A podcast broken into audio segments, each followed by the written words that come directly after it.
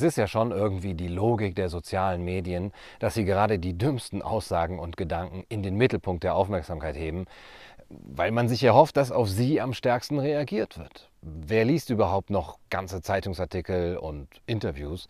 Ein Post auf Instagram hebt ja die Kernaussage hervor und schon hat man innerhalb von zwei Sekunden erfasst, worum es geht. Denkt man. Denn die Kernaussagen sind es ja gar nicht immer, die uns da auf Facebook und Instagram oder auch in den Artikelüberschriften entgegenschreien. Aber irgendwie sind es meistens genau die undurchdachtesten und absurdesten Aussagen. Die Logik dieser Online-Redaktion scheint zu sein, dumme Ansicht, eigentlich schnell zu durchschauen, aber mit viel Selbstbewusstsein vorgetragen, ergibt eine hohe Klickzahl, weil es die Leute aufregt. Das heißt, dass selbst aus einem vielleicht eigentlich brauchbaren Interview nur das übrig bleibt, was besonders dumm ist, weil es kontrovers und vor allem plakativ ist. Da kann dann vielleicht der Interviewte auch nicht immer so viel dafür, dass man ihn fortan für doof hält, außer bei Höcke natürlich, nur weil die Social-Media-Redaktion genau den einen zugegebenermaßen sehr dummen Satz für ihren Post auswählt. Ja, man muss den Social-Media-Redaktionen allerdings auch zugestehen, dass es bei einem Precht-Interview jetzt eher schwer ist, genau den einen zugegebenermaßen sehr dummen Satz nicht zu treffen und auszuwählen. Da haben Sie also Glück, was die Social-Media-Verwertbarkeit angeht. Je kontroverser oder dümmer, je mehr Triggerpotenzial so ein Zitat hat, desto öfter wird es geteilt, desto mehr Reaktionen bekommt es und so weiter. Es muss halt plakativ sein. Und Plakativ sind zwei Dinge. Gemeinplätze und Forderungen. Forderungen also. also. Fordern kann man ja viel. Mehr Kita-Plätze, weniger CO2, mehr Bildung, mehr Plastikschäume, äh, weniger natürlich, mehr Mitgefühl, weniger Hass. Oder natürlich Steuern. Letzte Woche hat Richard David Precht zum Beispiel eine 25% Steuer für den Onlinehandel gefordert damit die Innenstädte und der Einzelhandel wieder aufblühen. Ja, klingt doch gut, oder? Die Innenstädte veröden ja eh, Amazon greift, greift zu viel Profit ab, da müsste man doch mal was machen. Ja, einfach Steuer rauf, dann kaufen die Leute wieder in den Innenstädten und gut ist. Wieder ein Intellektueller, der mit seiner sehr durchdachten Idee die Welt gerettet hat. Wenn es irgendwann mal eine Hall of Fame für all die Intellektuellen äh, geben sollte, deren Vorschläge die Welt besser gemacht haben oder hätten zumindest, wenn es umgesetzt worden wäre, dann wäre einerseits natürlich kaum noch Platz an der Wand, andererseits hätte Richard David Brecht auch sicherlich einen Ehrenplatz. Das würden viele Männer sicher auch gerne über ihren Penis sagen. Sorry übrigens, dass ich jetzt die ganzen Einspieler hier selber sprechen muss, aber ich bin hier mit Slavoj Žižek gerade in einem Think Tank Schreibretreat in den slowenischen Bergen. Es ist wunderschön hier, ja. Und da habe ich diese Einspieler nicht parat. Also, 25% Steuern für Onlinehandel. Klingt gut, ja. Lasst uns aber trotzdem kurz überlegen, was für eine Logik dahinter steckt. Ein Intellektueller fordert etwas. Der kleine Sparer hat eh das Gefühl, dass etwas falsch läuft. Man müsste das doch irgendwie mal anders machen. Man müsste nur mal. Ja, die da oben müssten doch einfach mal die richtigen Hebel betätigen. Dann würde es schon laufen. Nennen wir es das Wir sind alle Bundestrainer-Syndrom. Dann kommt jetzt eben jemand wie früher Günter Netzer oder noch früher Max Merkel daher und meckert am jetzigen System herum. Da ist es jetzt nicht wichtig, wie durchdacht oder katastrophal seine Alternativen wären. Er hat dem Unmut eine Formulierung verliehen. Man fühlt sich erleichtert, endlich sagt es mal einer, und klickt auf Like. Ich fordere daher mehr Intellektuelle, die Dinge fordern. Was soll schon groß schiefgehen? Also Neben den verödenden Innenstädten, ja, seht, wie schrecklich es hier aussieht, liegt der Fokus des Intellektuellen in guter Tradition natürlich auch auf der Kritik am Konsum. Precht etwa sagt, dass die Leute online doch eh nur Kram kaufen würden. Der Intellektuelle kann sich dann damit über die Masse der Konsumsklaven stellen, weil er in seiner unendlichen Weisheit erkannt hat, dass das, was er nicht braucht, aber alle anderen brauchen, nur Kram ist. Ja, der Intellektuelle ist der Maßstab für die Kramhaftigkeit der Dinge. Klingt irgendwie wie bei Heidegger. Also weise wäre es, wenn man nur Dinge kaufte, die man wirklich benötigt. Für die Umwelt und für die eigene Psyche. Also für ein gelingendes, glückseliges Leben wäre das wirklich wichtig. Was aber wirklich notwendig und was nur Kram und Luxus ist, bestimmt natürlich der Philosoph, denn er hat erkannt, was zu erkennen die dumme Masse nicht in der Lage ist. Äh, dass man von mehr Kram nicht zufriedener wird, ja, dass man Geld nicht essen kann. Ja. Und dass mehr Freiheit auch nicht zu mehr Glück führt, wie Precht auch einmal in einem Interview gesagt hat. Der Umkehrschluss, lasst uns staatlich bestimmen, wie viel Freiheit denn zu viel ist und die Menschen überfordert. Lasst uns bestimmen, was Kram ist und was die Menschen eben wirklich brauchen.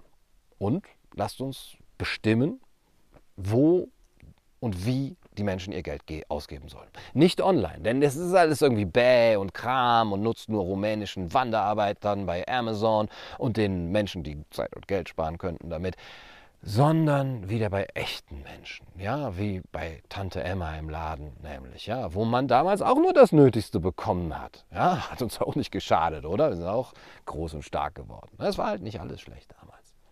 Was also fordert der Otto Normal-Intellektuelle Precht? Und ich verachte jetzt nicht alle Intellektuellen, ich beachte mich selber als intellektuell, erfordert, dass das Geld anderer Leute anders verteilt wird. Ja, es sind immer Forderungen, was man machen soll, bloß nicht ich selber, ja, als Intellektueller. Am besten die da oben, die sollten, und zwar, was man machen soll mit dem Leben und Eigentum anderer. Der Intellektuelle, der hat selber kein Skin in the Game es ist ja nicht sein Geld, was da verteilt wird, zumindest zum größten Teil nicht. Der Intellektuelle, der ist wie ein Kind, der äh, anderen Kindern dabei zusieht, wie sie im Wald Hütten bauen. Ja? Und am Schluss, wenn alle Hütten schön gebaut sind und die Kinder mit ihrer eigenen Hände Arbeit und, und, und Geistesarbeit schöne Hütten gebaut haben, dann kommt dieses Kind hinzu und fordert, dass man das alles ganz anders bauen müsste, damit es noch schönere Hütten sind. Also, es ist ja gemäß der Logik der neuen Medien, aber überhaupt gemäß der Logik der Beschäftigung der breiten Öffentlichkeit mit Philosophie nicht ganz einfach, gegen so plakativ dumme Aussagen anzukommen. Wenn man jetzt niemanden hat, der ebenso plakativ etwas Kluges entgegenstellen kann und das unterkomplexe komplexe Denken genauso schnell aushebeln kann, wie es dauert, einen Instagram-Post zu lesen. Das ist wahrscheinlich auch gar nicht möglich. Ja, weil sich das Dumme gleichzeitig so gut anhört und, und das Wahre eben nicht leicht mit einem einzigen Satz zu erklären ist. Da braucht man ja schon ein zehnminütiges Video zu. Zumal hat ja auch in einer Massendemokratie jeder einen direkten Vorteil davon, sich schön anhörende Formulierungen, Forderungen an die Politik äh, ja, zu stellen und zu befürworten oder zu verbreiten. Man kann sich ja selber als guter Mensch zeigen, man kann zeigen, dass man mal darüber nachgedacht hat. Politiker können ihre Macht ausweiten. Ja, es sind ja Forderungen, die an die Politik gestellt werden. Die Politik soll etwas tun, also mehr eingreifen, mehr Kontrolle, mehr Ämter, mehr Posten, mehr Macht. Ja. Und der Intellektuelle, der kann zeigen, dass ihm die Gesellschaft und die verödenden Innenstädte am Herzen liegen und dass er so klug und fantasievoll ist, dass er sich ein Gegenmittel ausgedacht hat. Ja, die Logik, wenn man von Logik sprechen kann, die Logik dieses Denkens ist Amazon böse, Innenstädte gut. Ja, die kenne ich nämlich aus meiner Kindheit. Das war immer so ein wohliges Gefühl mit Tante Emma hinten im Laden. Äh, der Staat, der ist dafür da, unser Leben besser zu machen. Also muss er seine Macht, die er ja nun mal hat, ja, auch dafür benutzen. Er muss von Amazon nehmen und Tante Emma geben. Die Steuern müssten halt nur mal richtig umverteilt werden. Ja, gewiss, es ist das Fünfklässler-Denken, äh, nachdem es sich anhört und ähm, es ist absurd, aber Vorsicht, die nicht bekämpften Absurditäten von heute sind die akzeptierten Parolen von morgen, wie Ayn Rand gesagt hat. Oder was Adorno? Ich weiß es nicht. Die Geschichte der Intellektuellen ist eben nach Thomas Sowell eine Geschichte darüber, wie man das, was einigermaßen funktioniert, durch das ersetzt, was sich gut anhört. Gut anhören tut sich auch folgender Aphorismus aus einem Interview mit dem Handelsblatt, in dem Precht kürzlich über Klimawandelleugner oder wie ich sie nenne, Klimamassenmörder geurteilt hat, etwas für wahr zu halten, das einem schlaflose Nächte und ein radikales Umdenken abnötigt, verlangte deutlich mehr Mut und Stärke, als alles zu leugnen. Da ist also dieser Gemeinplatz, von dem jetzt alle reden. Etwas für wahr zu halten, das einem schlaflose Nächte und ein radikales Umdenken abnötigt, verlangt deutlich mehr Mut und Stärke als alles zu leugnen. Früher, also in der guten alten Zeit, äh, hätte einem ein solcher Satz jeglichen Status als ernstzunehmende öffentliche Person Stantepede entzogen. Man hätte auf Lebenszeit jegliches äh, Recht verloren, sich zu komplexen gesellschaftsbezogenen Themen zu äußern. Heute kriegt man dafür 1000 Likes auf Instagram oder so. Naja, berührt mich sehr. Also, etwas für wahr zu halten, das einem schlaflose Nächte und ein radikales Umdenken abnötigt. Ja, was, was nötigt euch schlaflose Nächte ab? Schreibt es in die Kommentare. Also wenn die Erde jetzt wirklich flach wäre zum Beispiel, ja, denkt mal darüber nach, in was für einer Matrix wir denn leben würden, wenn das wirklich wahr wäre. Alles wäre eine Lüge. Die Politiker, die Medien, die Wissenschaftler, alle wären unter einer Decke. Ja, die Kirche vielleicht auch. Alle steckten unter einer Decke. Warum suchen so viele Menschen ihr Heil in Verschwörungstheorien? Aber das würde mir wirklich schlaflose Nächte bereiten, ja, würde ich es für wahr halten. Und es würde tatsächlich radikales Umdenken erfordern, wenn ich jetzt für wahr halten würde, dass die Erde flach ist, weil ich ja von nun an nichts mehr glauben könnte, was die da oben mir erzählen. Ich müsste vielleicht, wie Truman, anfangen, zum Rand der Welt, zum Horizont zu segeln, um die Wahrheit zu verifizieren. Aber nach Precht wäre ich dann mutiger und stärker, wenn ich das täte. Ja, ist Brecht also ein Flacherdler, der sagt, alle, die die Theorie von der flachen Erde nicht für wahr halten, die sie kritisieren, sind Leugner, und zwar feige und schwache Leugner, was mir nicht alles schlaflose Nächte bereiten würde, wenn ich es nur für wahr hielte, also dass 9-11 ein Hoax war, dass Osama bin Laden nicht 2011 getötet wurde, dass es gar kein AIDS gibt, dass Michelle Obama ein Mann ist, dass Angela Merkel und George Soros den Untergang Deutschlands beschlossen haben weiß ich nicht, was noch, dass Mark Zuckerberg ein, ein Reptiloid ist und dass wir alle mit Chemtrails besprüht werden. Hier übrigens nicht in Slowenien. Und Trinkwasser äh, fluoridverseucht ist. Dies, das uns alle zu willigen Schlafschaffen macht und, und unsere Star-Intellektuellen zu Idioten, die absolut unfähig sind, Machtmissbrauch, Propaganda und Manipulation zu erkennen und anzuprangern. Ja, stellt euch nur vor, man würde das für wahr halten. Nur weil Precht gesagt hat, es wäre mutiger, eine unbequeme Wahrheit, eine unbequeme Meinung für wahr zu halten, als sie zu leugnen. Ja, das Problem ist natürlich, dass mit dem Wort leugnen bereits vorweggenommen wird, was die Wahrheit, in dem Fall die Theorie vom menschengemachten Klimawandel, denn wirklich ist. Ja, das ist dann, steht dann nämlich einfach schon fest. Indem ich behaupte, dass alle, die eine bestimmte Theorie kritisieren, Leugner sind, also wieder besseren Wissens das Gegenteil behaupten, weil sie feige und schwach sind, habe ich ja bereits festgestellt, was die einzig legitime Einstellung nur sein kann. Ich habe mich also von jeglicher Wahrheitssuche, von dem Prozess des Erkenntnisgewinns verabschiedet. Ich verzichte mit dieser Formulierung auf jeden weiteren Diskurs, in dem der zwanglose Zwang des besseren Arguments die Teilnehmer zur Erkenntnis und Wahrheit führen könnte sondern ich pathologisiere die Andersdenkenden, verurteile ihren Charakter, sie sind schwach und feige, spreche ihnen die Tugenden Mut und Stärke ab und diskreditiere sie damit als gleichberechtigte Gesprächsteilnehmer. Ich habe also zwei Dinge getan, die absolute Wahrheit einseitig festgestellt und ihre Kritiker als Charakterschweine diffamiert sodass jeder, der es fortan wagt, meine absolute Wahrheit in Zweifel zu ziehen, sich dem Vorwurf ausgesetzt sieht, einfach nur ein schwacher und feiger Mensch zu sein. Und damit habe ich die Diskussion und die Suche nach Wahrheit für beendet erklärt. Dass mich die Gesellschaft dann immer noch als Philosophen ansieht, muss definitiv an den Fluoriden im Trinkwasser liegen. Ja, oder es wird wieder gesprüht. Wenn ich mir nun einerseits die, Klimawandel, äh, die Klimawandelbefürworter und andererseits die, Leug äh, die Skeptiker ansehe, dann kann ich nicht feststellen, dass es weniger Mut und Stärke bedürfte, sich gegen die Mainstream-Meinung zu stellen, für die man heutzutage ja, geächtet wird.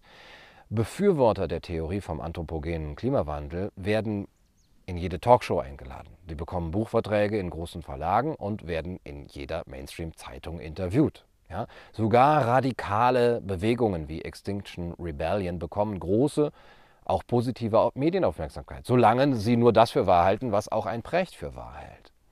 Skeptiker werden als Propagandisten beschimpft, als Leugner, ja, da klingt Gottesleugner oder schlimmer noch Holocaustleugner an. Sie werden vom Diskurs ausgeschlossen und müssen persönliche Konsequenzen fürchten, bis hin zur Zerstörung des Rufes, der Karriere, der Einkommensquelle. Ja, wer ist da jetzt nun mutiger und stärker? Wer sein Leben riskiert oder wer genau das nachplappert, was Politiker, Aktivisten, die Wissenschaft und Medien und nicht zuletzt eben alle Mainstream-Intellektuelle sagen. Also, wer ist heutzutage wohl mutiger? Wer die Mainstream-Meinung kritisiert oder wer sich ihr anschließt oder ihr sogar das Wort redet, nur um sich als guter Mensch zu zeigen oder weiterhin in Talkshows eingeladen zu werden. Ja, daran sieht man natürlich an diesen Beispielen auch, es geht nicht um Mut und Stärke, sondern um die Wahrheit bzw. um die Richtigkeit der Argumente. deswegen habe ich zum Beispiel auch gar keine Lust darauf zu reagieren und, und zu, zu, er, zu erörtern, welche langfristigen Folgen eine 25% Steuer auf den Onlinehandel hätte. Ja, hier nur so viel, when I with my friends take over, you go to Gulag. Ich beschränke mich hier lieber deswegen darauf, Intellektuelle wie Precht als schwach und feige zu diffamieren. Ja? So einfach geht das. Sieh nur, wozu du mich treibst, Precht. Es tut mir mehr weh als dir, glaub mir das doch. Beim Erkenntnisgewinn zählt nicht, wessen Meinung mutiger ist und wer mehr Courage braucht, um sie öffentlich zu äußern. Sonst wären Holocaustleugner automatisch äh, ja, auf der richtigen Seite. Ja, man wird wohl sagen müssen, Precht liefert hier argumentative Munition für Holocaustleugner und Flacherdler. Bam! Das ist einfach nur feige und schwach, Richard. Mutiger wäre es, diese Wahrheit nicht zu leugnen, Herr Precht. Das ist für mich ein Grund, eine 25-prozentige Steuer auf alle zukünftigen Äußerungen von Richard David Brecht zu fordern. Ja, ich fordere, man muss endlich etwas gegen die geistige Verödung unserer Intellektuellen tun. 25% Steuer für Menschen, die dumme Dinge sagen. Ja, das soll schon groß schief gehen.